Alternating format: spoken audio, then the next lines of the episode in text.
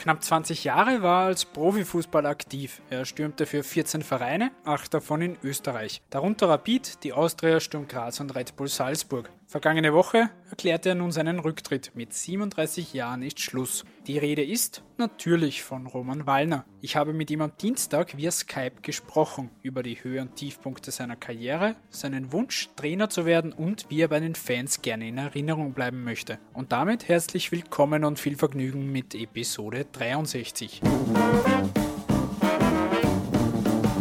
Der Kuriersport Podcast. Ein wenig Sport für zwischendurch von und mit der Kuriersportredaktion und Moderator Stefan Berndl. Lieber Roman Wallner, erst einmal vielen Dank, dass du dir die Zeit nimmst an diesem Dienstagnachmittag. Es ist jetzt genau eine Woche her, dass du deinen Rücktritt verkündet hast. Hast du die letzte Woche jetzt schon Zeit gehabt, das ordentlich zu verarbeiten, beziehungsweise du warst ja jetzt auch ein gefragter Interviewpartner in den letzten Tagen. Hattest du schon Zeit, das ein wenig sacken zu lassen, das Ganze? Nein, im Moment habe ich die Zeit noch nicht gefunden. Es war die letzten Tage ein bisschen viel los. Eben auch mit den ganzen Interviews, Telefonaten. Also ich glaube, dass es dann die nächsten Tage, nächsten Wochen kommt, wo man das einmal vielleicht zur Ruhe kommt und das sacken lassen kann. Aber ich glaube, im Großen und Ganzen gibt es nicht so viel zum Verarbeiten, was doch auch, wie ich schon öfters gesagt habe, ein bisschen ein längerer Prozess war. Also es war bei mir jetzt nicht abrupt, dass ich jetzt sage, von heute auf morgen, dass ich da jetzt viel zum Aufarbeiten habe. Natürlich wird man sich dann auch Gedanken machen, wenn man mal zur Ruhe kommt, aber im Moment habe ich noch nicht so viel Zeit gehabt dafür, dass ich so viel nachdenke. Du hast das eh gerade auch schon gesagt und in einigen Interviews zuvor auch eben schon, dass du den Gedanken jetzt schon länger hattest. Gab es da irgendeinen Schlüsselmoment für dich, beziehungsweise wann hast du dich erstmals mit dem Thema wirklich konkret beschäftigt? Also es gibt jetzt nicht wirklich so ein Ereignis oder einen bestimmten Punkt. Irgendwo so schleichender Prozess. Es ist immer ein bisschen mehr geworden, dass du mehr überlegt hast. Dann habe ich zwischenzeitlich immer so gerne, immer wieder das ganze vorige Jahr so gerne also Verletzungen gehabt, an Innenbandriss, muskuläre Sachen. Und es ist halt dann auch immer mühsamer geworden, nicht zurückzufinden, aber das Training, das Aufbauen, wieder passieren. Ich glaube, dass das vielleicht auch ein bisschen dazu beigetragen hat, dass man dann zum Überlegen anfängt. Und jetzt im Frühjahr eben bin ich zu dem Entschluss kommen, dass für mich persönlich der beste Zeitpunkt ist. Also es war nicht ein, irgendein besonderes Ereignis. Ich glaube, das schleichend, also sukzessive, ob man dann halt immer mehr überlegt, bis ich dann den Entschluss getroffen habe. Du hast gerade schon gesagt, auch der richtige Zeitpunkt. Inwiefern war die Überlegung, dass zumindest noch bis zum Saisonende weitergeht und dann im Sommer quasi einen Schlussstrich ziehen? Na gut, es war, wie gesagt, eben ein längerer Prozess, aber in dem Moment, wo ich dann gesagt habe, ich lasse es, war dann eher so ein, ein Bauchgefühl, dass ich jetzt sage, okay, ich finde das jetzt angebracht ist, dass ich mich neu orientieren kann. Dann eben in der Regionalliga. Im Moment ist es so, dass es ja eigentlich nicht wirklich um was geht mehr. Es gibt nicht wirklich jemand, der aufsteigen möchte. Gut, mit den Aufstiegsplätzen haben wir sowieso heuer nichts zu tun. Dann durch die Ligareform gibt es eigentlich keine Absteiger. Also ist das auch dazu gekommen, dass, man, dass, es, dass es eigentlich um nichts geht. Du hast eben, wie gesagt, nächstes Jahr hast dann die, die Elite-Liga, wo drei Vereine aus der Salzburger Liga aufsteigen. Deswegen hast in der Regionalliga kein, keine Absteiger und ja, vielleicht auch für den Verein eine Möglichkeit, für nächstes Jahr aufzubauen, junge Spieler zu forcieren. Du bist ja jetzt auch, was die Interviewanfragen auch zeigen, wieder noch immer eine sehr populäre Person, hast noch immer sehr viele Fans. Wie erklärst du dir das, dass du quasi, obwohl du jetzt die letzten paar Jahre, sagen wir mal, ein wenig so vom, von der großen Bühne verschwunden bist, trotzdem noch immer so viele Fans hast, die jetzt auf deinen Rücktritt auch reagieren? Ja, einerseits freut mich das irrsinnig, dass ich so viele Zusprüche bekommen habe und so eine, eine große Rückmeldung, weil es war doch viel in den letzten Tagen ist auch in gewisser Weise ehrt mich das. Auf was es zurückzuführen ist, macht natürlich immer echt schwer, das zu beurteilen. Vielleicht, weil ich bei vielen Vereinen war in Österreich, mit allen gut auskommen bin, mich bei den Vereinen wohlgefühlt habe. Vielleicht deswegen, aber jetzt genau das zu beurteilen, warum das so ist, ich glaube, das müssen eher andere beurteilen, Außenstehende. Aber gerade wenn man, wenn man sich anschaut, oft Spieler, die jetzt gerade, sagen wir mal, Austria Rapid bei beiden Vereinen gespielt haben, sind jetzt nicht ja. unbedingt bei dem einen oder dem anderen Verein dann gerne gesehen. Bei dir scheint das irgendwie nicht unbedingt der Fall zu sein. Bei mir war es eigentlich bei den gegnerischen Vereinen dann, dass ich nicht gern gesehen war, wenn wir irgendwo gespielt haben bei Rapid oder in Graz. Bei der Austria war es eigentlich so, dass am wenigsten war, also die haben überhaupt nicht geschimpft. Es war eigentlich einer der wenigen Stadien, wo eben nichts war. Ich glaube, dass ich bei den Vereinen selber immer alles gegeben habe, nie aufgegeben habe, über einen Einsatz gezeigt, überhaupt meine, meine, meine Tore gemacht und bin auch im ganzen Umfeld und mit den, mit den Spielern gut ausgekommen. Also ich bin eher ein Typ, der sich da schon gut anpassen kann und, und, und auch mit den Leuten auskommt. Vielleicht ist, ist, ist das auch ein Mitgrund, warum ich jetzt, warum ich jetzt großteils positives Feedback bekommen habe und auch so eine Resonanz. Aber ich sage jetzt genau das zu beurteilen, da ich mir persönlich auch schwer. Sieht man vielleicht von außen besser. Dann gehen wir direkt in deine Karriere ein wenig. Du hast in Summe bei 14 Vereinen gespielt, acht davon in Österreich. Weil du jetzt zuletzt schon, wie ich gesehen habe, bei 90 Minuten AT und auch bei Sky so schön aufgezählt hast, wo du genau. überall warst, kannst du für uns auch ganz kurz einmal zusammenfassen, deine Stationen? Ja, natürlich. Also die ganze Jugend und, und, und, und meine Karriere habe ich bei Sturm Graz begonnen. Dann habe ich die Möglichkeit, zu Rapid Wien zu wechseln. Da war damals der Harry Weber Trainer, der wollte mich unbedingt haben. Dann habe ich da eine sehr lange Zeit bei Rapid und auch erfolgreiche Zeit verbracht. Habe dann die Möglichkeit bekommen, die ich dann auch genutzt habe, nach Hannover 96 zu wechseln. Von Hannover bin ich wieder zurück für ein halbes Jahr zur Admira. Von der Admira bin ich für eineinhalb Jahre zu Austria Wien. Dann von der Austria Wien bin ich wieder ins Ausland, Ausland gewechselt. Da war ich eben zuerst in Schottland bei Falkirk und Hamilton. Dann von Schottland bin ich nach Griechenland. Da habe ich auch zwei Vereine gehabt. Das war Apollon Kalamarias und Skoda Xanti. Dann hat es mich wieder zurück nach Österreich verschlagen, zum Lars Klins, dann zu Red Bull Salzburg, Red Bull Leipzig, Wacker Innsbruck und dann am Schluss in Grödig. Darunter eben, wie du auch eher schon angesprochen hast, die Top 4 Vereine in Österreich, Salzburg, Rapid, Austria und Sturm. Wie fällt so jetzt im Rückblick deine eigene Karrierebilanz aus? Mit was bist du zufrieden? Wo Hättest du eher vielleicht jetzt im Rückblick was anders gemacht? Ja, also ich bin nicht so der Typ, der jetzt im Nachhinein bei gewissen Dingen nachtrauert. Natürlich wären in gewissen Situationen oder allgemein ist, glaube ich, bei jedem Menschen so, dass mehr drinnen war. Ich glaube, das ist so jetzt, wie soll ich sagen, also Phrasen, aber das ist dann in Wirklichkeit auch wenn man es erlebt, bewahrheiten. Also dass es in die schlechten Phasen, dass man da eigentlich am meisten lernt und sich am meisten weiterentwickelt. Also im Großen und Ganzen ist jeder Mensch froh, wenn man sich schlechte Phasen ersparen könnte. Aber ich möchte es auch irgendwie nicht missen, weil dadurch entwickelt man sich weiter persönlich, auch fußballerisch, auch sportlich. Und ich glaube, das gehört einfach zu einem Leben oder speziell zu einem Fußballerleben, weil da ist es natürlich noch komprimierter, weil du ja nicht so viele Jahre hast. Ich glaube, du kannst heutzutage ja zehn, wenn ist 15, 17 Jahre spielen. Und da erlebt man in der kurzen Zeit eigentlich sehr, sehr viel, wo du vielleicht ein ganzes Leben dafür brauchst. Also du hast alle Phasen, du musst in jungen Jahren extrem schnell erwachsen werden, du musst mit jungen Jahren mit Medien umgehen, mit, mit Zuschauern, in großen Stadien spielst, du musst mit Druck umgehen, du musst dich gegen Konkurrenz durchsetzen, du musst, bist der ungerechte Handel, wo du alles gibst und, und, und dann nicht belohnt wirst, du musst auch durchtauchen. Also ich glaube, man lernt als Sportler in so kurzen Phase extrem extrem viel.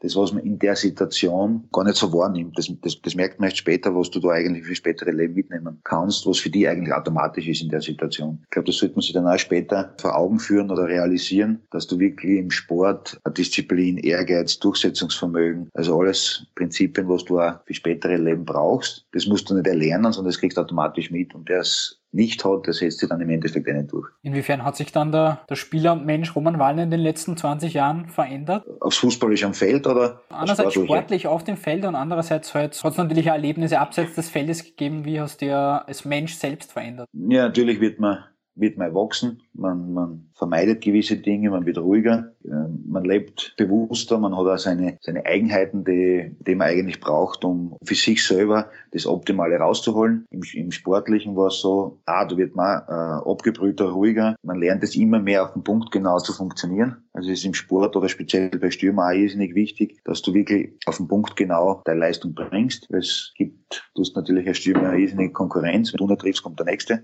Oder wenn du jetzt zum Beispiel nicht spielst und du kommst die letzten zehn Minuten, Viertelstunde oder Halbzeit rein, du musst gleich funktionieren. Und das habe ich auch gelernt und da bin ich auch ruhiger geworden, dass ich, wenn ich bei den Spielen zum Beispiel von der Bank gekommen bin oder, oder von Anfang an gespielt habe, dass, dass, dass, dass du dann auch gleich funktionierst und deine Leistung bringst. Und ich glaube, dass das automatisch im Alter dazu kommt. Natürlich entwickelt man sich körperlicher weiter, eben durch das Training. Man wird gewisserweise muskulöser. Man sieht ja auch bei den Sportlern von Jahr zu Jahr, wie sie eigentlich muskulöser und stärker werden, vom Jugendlichen in den Erwachsenenbereich. Und was, man, was ich auch gelernt habe, ist, dass du, wenn du so 4, 25 bist, wenn du nicht wirklich, natürlich hast du bis 4, 25 ungefähr noch der, der, der Jugendhaftigkeit drinnen, da wird dir vielleicht gewisse Sachen mehr verziehen, aber ab einem gewissen Alter musst du eigentlich, musst du aber extrem viel dafür investieren, dass du auf so einem hohen Niveau spielen erfüllen kannst. Sei es Fitness, sei es Ernährung, also das Ganze drumherum. Also je älter du wirst, desto mehr musst du drauf schauen, um in dem Geschäft noch mitzuhalten können. Hat das bei dir funktioniert oder hast du immer wieder auch vom Trainer vielleicht darauf aufmerksam gemacht werden müssen, dass du gefälligst was tun musst, um auch quasi gewisse Leistungen zu bringen? Also ich glaube, dass ich in Österreich, wenn ich, also ich war eher vom Typ her äh, äh ein Matchspieler.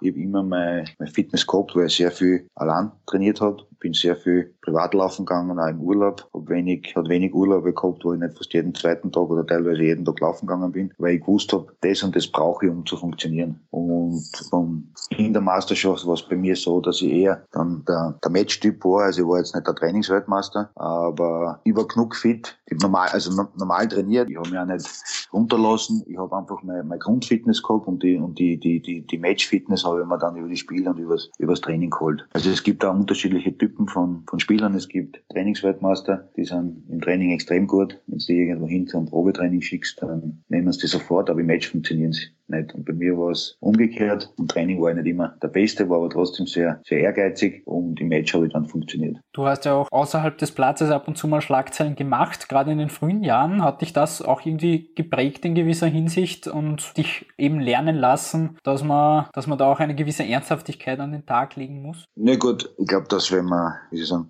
als, als Profisportler hat man das eigentlich von Natur aus eine Ernsthaftigkeit, weil sonst würde das eigentlich, würde das gar nicht in den Profibereich kommen und ich würde es ja nicht durchsetzen.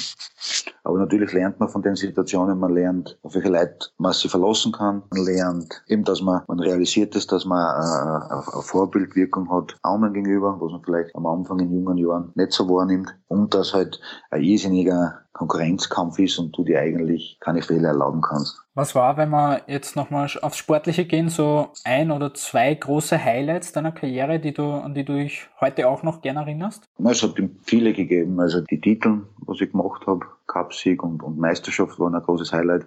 Dann eben bei Sturm, wie als junger Spieler da einmal sieben oder zehn Minuten spielen habe dürfen. Bei Wacker Innsbruck, wie wir da beim letzten Match vom Abstieg, Abstieg gerettet haben, das war wieder ewig in bleibender Erinnerung bleiben, weil wir, weil wir bis zum Schluss nicht gewusst haben, gehen wir in die zweite Liga oder nicht. Und dann haben wir es haben wir es in der zweiten Halbzeit umgedreht und sind dann oben geblieben. Also es war vom Spielfilm her, auch die Wochen davor, irrsinnig mental anstrengend, ein irrsinniger Druck. Und dass das dann im letzten Match, in der letzten, in die letzten Minuten oder in der zweiten Halbzeit, das dann so umdrehst, dass du dann die Liga haltest, war schon ein besonderes Erlebnis. Du hattest aber generell in deiner Karriere, also du hattest sehr viele Hochs, aber auch ein paar Tiefs mit drin. Eine Phase so zwischen 2004 und 2008, wo du relativ viele Vereine hattest. Acht, wenn ich jetzt gezählt habe. Mhm. Aber wenig zum Einsatz gekommen bist, wenige Tore erzielt hast auch, was natürlich für einen Stürmer so die wichtige Marke ist. Wie blickst du heute jetzt auf diese Zeit zurück, beziehungsweise wie schwer war diese Phase auch für dich? Nee, es war keine angenehme Phase, aber du nimmst das in der Situation, nimmst das nicht so wahr. Also jetzt im Nachhinein betrachtet vier Jahre ist eine lange Zeit, aber du lebst ja trotzdem im, im Fußball von Tag zu Tag, von Spiel zu Spiel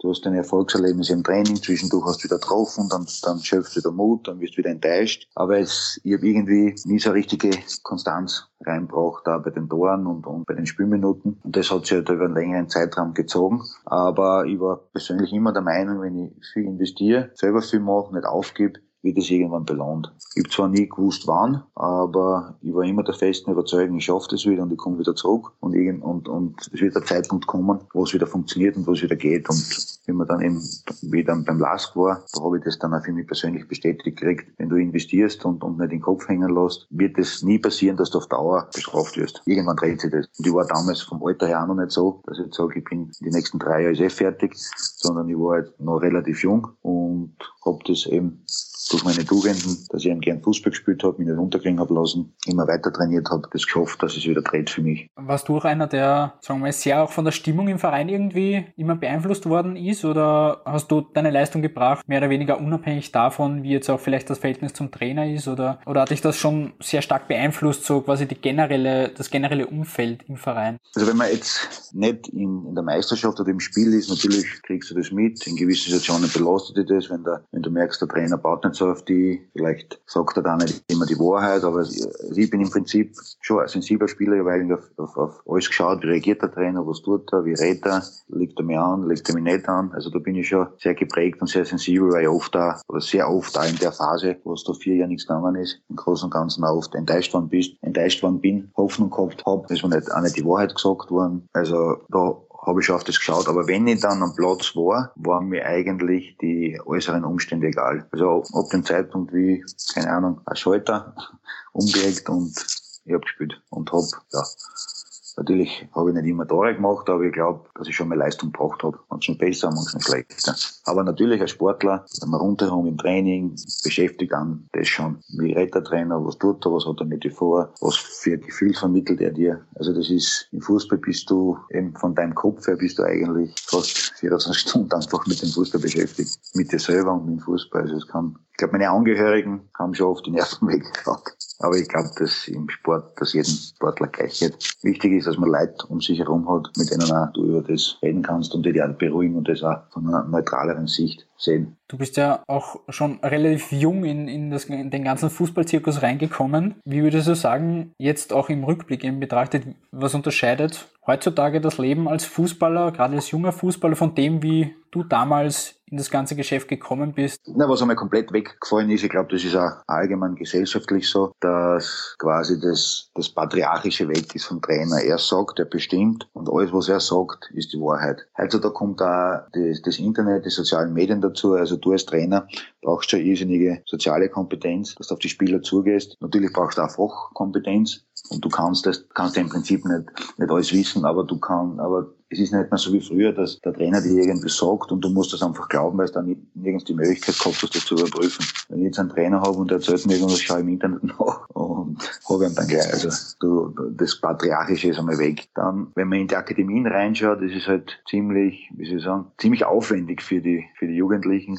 Schule, Training, im Prinzip bei die, bei die, bei die größeren Akademien, bei den besseren Akademien ist alles vorgeben. Teilweise, wenn man das so sieht, fängt das schon bei den 8-, 9-Jährigen an, dass sie, oder auch von den Eltern geht es aus, dass sie kann extremst auf die Ernährung schauen, kein Gramm Fett haben, Fettmessungen machen. Also es wird schon, es wird immer jünger. In meiner Jugend war das so, dass ich von der Schule heimgekommen bin, habe die Schule schon weggeschmissen und bin irgendwo auf einen Betonplatz gegangen und habe einfach frei Fußball gespielt. Heutzutage fällt das irgendwie komplett. Also du hast im Prinzip nur das Training im Verein, aber das Freie, wo du die Kreativität entwickelst, wo du mit Freunden kickst, das gibt es heutzutage ganz, ganz selten. Man, es ist natürlich auch die Zeitnehmer dazu, weil die Schule ist aufwendig, bei der Schule müssen sie viel lernen und dann haben sie eben noch die Trainings am Abend oder, am Vormittag, wenn es dann schon Eltern sind. Also es ist ein irrsinniger Aufwand. Das hat sich schon zu damals wie, bei mir damals hat es das BNZ noch gegeben. Also es ist schon mit viel mehr Aufwand verbunden, viel, viel professioneller mit der damaligen Zeit. Obwohl das damals zu der Zeit ja das professionellste war. Lass uns nochmal auf, auf deine Vereine eingehen, bei denen du allen gespielt hast. Welche von denen verfolgst du heute noch irgendwie aktiv, beziehungsweise fieberst du bei irgendeinem Verein noch mit?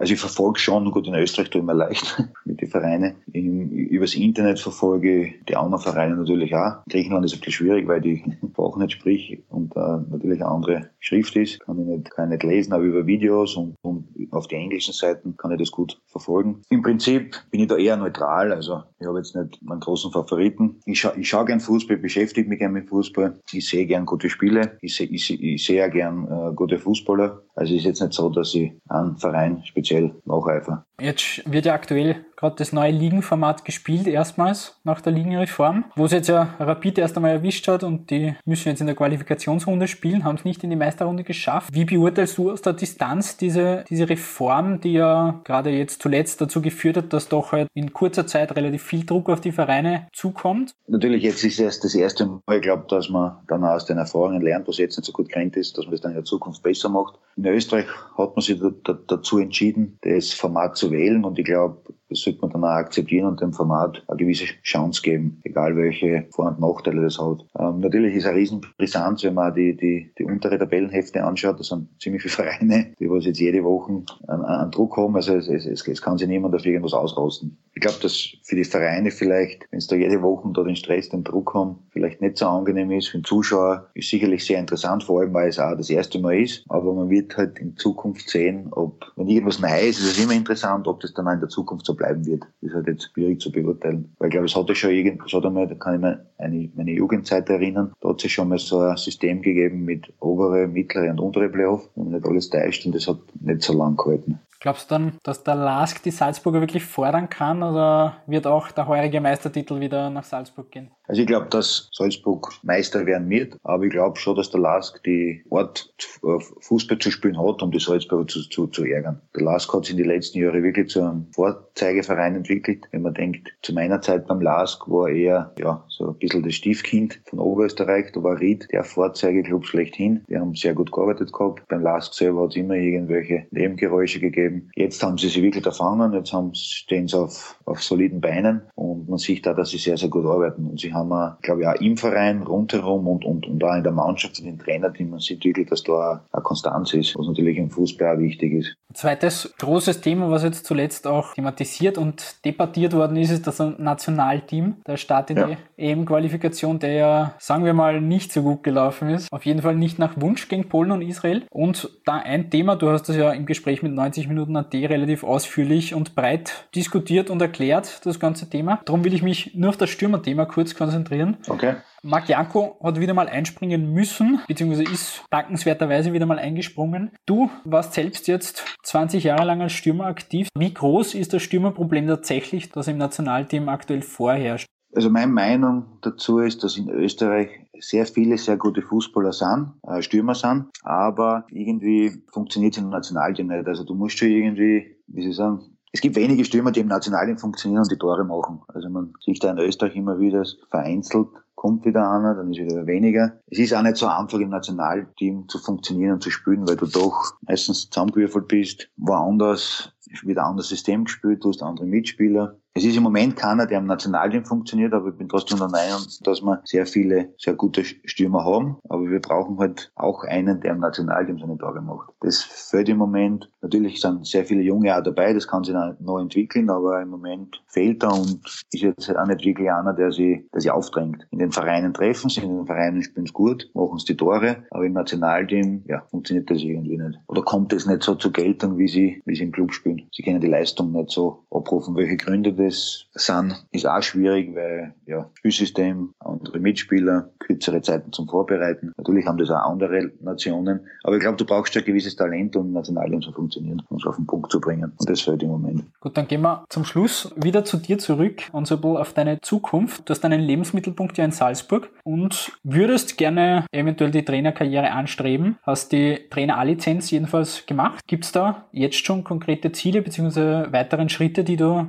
da im Moment anpeilst? Trainertechnisch sind meine weiteren Schritte eben, dass ich zu Vereinen hospitieren gehen möchte, wo ich mal gewisse Dinge abschauen kann. Dann bietet der ÖFB ja gewisse Fortbildungen wieder an, wo man sich auch in gewisser Weise weiterentwickeln kann. Also grundsätzlich habe es auch schon öfters gesagt, möchte gern im, im Spitzensport und im, im, Fußball bleiben. Also es gibt viele interessante Dinge, das der Fußball hergibt. Unter anderem ist das Trainergeschäft für mich sehr interessant. Management interessiert mich. Aber es ist jetzt im Moment schwierig zu sagen, in welche Richtung man geht. Ich glaube, dass er vieles das eine das andere ergibt. Also und, und das eine schließt das andere nicht aus. Was reizt dich am Trainerjob dann genau? Mir reizt sehr eben der tägliche Arbeit am Platz, dass ich draußen sein kann, dass ich mich mein Leben lang mit Fußball beschäftigt habe, dass ich seit meinem fünften Lebensjahr und, und, und ab meinem 15. Lebensjahr dann Profi schon ewig in, in dem Geschäft bin. Mir reizt da das Neue, dass ich als Trainer noch irrsinnig viel dazulernen muss, weil es ist zwar der, der, der gleiche Bereich, Fußball, aber ich muss als Trainer gleich anfangen, wie ich damals mit fünf, sechs Jahren zum Fußballspielen angefangen habe. Weil es doch, es ist das Gleiche, aber doch was anderes, weil einfach andere Fähigkeiten gefragt sind, eine andere Sicht der Dinge gefragt sind. Du musst eine Mannschaft führen, du hast 20, 25 Spieler, du bist im Prinzip, ja, wie, wie, wie in einer Firma. Du musst die Leute bei Laune halten, du musst, du hast unterschiedliche Charaktere, teilweise hast du unterschiedliche Nationalitäten, unterschiedliche Religionen und das unter den Hut zu bringen, finde ich total interessant. Gibt es da, du hast ja in den letzten 20 Jahren doch einige Trainer miterlebt, gibt es da in gewisser Weise oder auch jetzt, gerade aktuell vielleicht international, gibt es da Vorbilder oder Trainer, die, die dich vielleicht faszinieren oder inspirieren in, in dieser Richtung? Ja, natürlich. Also im Moment, also die, die, die großen Trainer sind alle immer interessant. Der Klopp, Guardiola, schaut man auch im Internet oder im Match schaut man, wie, wie sie sich bewegen, was macht er, wie, wie coacht er, also soweit man das sehen kann. Dann auch die, ich will jetzt nicht Werbung machen, aber die, die Serie da, was über Man City ist, ist auch total interessant, wenn man dann das Innenleben reinschauen kann es ist halt, du hast ja einen total anderen Zugang als, als Trainer wie als Fußballer, weil du musst auf so viele Sachen schauen, was dir als Fußballer selber gar nicht bewusst sind. Also was sich ein Trainer da auseinandersetzen muss, das war dir als Spieler eigentlich, ja, egal, du bist zum Training gekommen und hast das gemacht, was er vorgegeben hat. Und was da eigentlich dahinter steckt, damit der Mannschaft funktioniert oder, oder, oder die Spieler besser machst. Das ist schon total interessant und ganz eine andere, ja, ich will nicht sagen eine andere Welt, aber ganz was anderes. Und da muss man auch, wie gesagt, klein anfangen und da muss man auch reinwachsen, weil ich glaube nicht, dass jeder Trainer vom Himmel gefallen ist. Also da muss man auch seine Erfahrungen machen und in das hineinwachsen. Was im Trainergeschäft auch augenscheinlich ist in den letzten Jahren, ist, dass das immer analytischer, immer detailreicher auch wird. Fühlst du dich dafür aktuell schon gewappnet für diese doch eben wie du sagst, ganz andere Arbeit, als man als Spieler sich vielleicht denkt? Oder wartet da doch schon noch einiges an Arbeit auf dich? Erstens, natürlich wartet einiges an Arbeit auf mich, aber ich glaube auch, dass du, wenn du die Möglichkeit hast, hast suchst du dir natürlich oder hast du natürlich ein gutes Trainerteam, wo gewisse Sachen abgenommen werden. Ja, ich bin erst komplett am Anfang, also ich werde vermessen zum sagen, dass ich, ja, keine Ahnung, irgendwo super Trainer wäre. Ich glaube, dass man, wie vorher gesagt, dass man klein anfangen muss, seine Erfahrungen machen muss, wirklich das von hinten sieht, was da, was da gefordert ist, auch seine Fehler macht man ist ja nicht ja, der aller, aller Gescheiterste, der alles weiß. Also man muss auch seine Fehler machen. Aber das Trainergeschäft ist natürlich auch total schnelllebig. Also da der oft, glaube ich, gibt es ja so Statistiken, wo ein Trainer, glaube ich, eineinhalb bis zwei Jahre im Schnitt Überlebensdauer hat bei den Vereinen dadurch, ich glaube, dass, dass, dass, dass jedem gleich geht. Am Anfang muss man halt, man lernt nie aus, aber am Anfang muss man sehr, sehr viel dazulernen, sehr viel investieren. Und ich denke auch, dass du äh, mit Gesprächen mit anderen Trainern, für Befreundete, die was Spieler waren, jetzt Trainer sind, jetzt mit denen austauscht, über das Rest. Ich glaube, dass du auch sehr viel dazulernen kannst und, und, und wenn du siehst, was er für Erfahrungen macht, dann denkst du, ah, stimmt, das habe ich auch gemacht, oder vielleicht so reagiert, vielleicht war es so besser. Gut, dann um zum Abschluss noch einmal auf dein Karriereende kurz einzugehen. Wenn wir jetzt ein paar Jahre vorausblicken und es kommt dann einmal der Begriff oder der Name Roman Wallner auf, wie hättest du gerne, dass dich die Fußballfans und Fußballinteressierten in Erinnerung behalten als Spieler? Sehr, sehr gute Frage, ja. muss jetzt mal überlegen.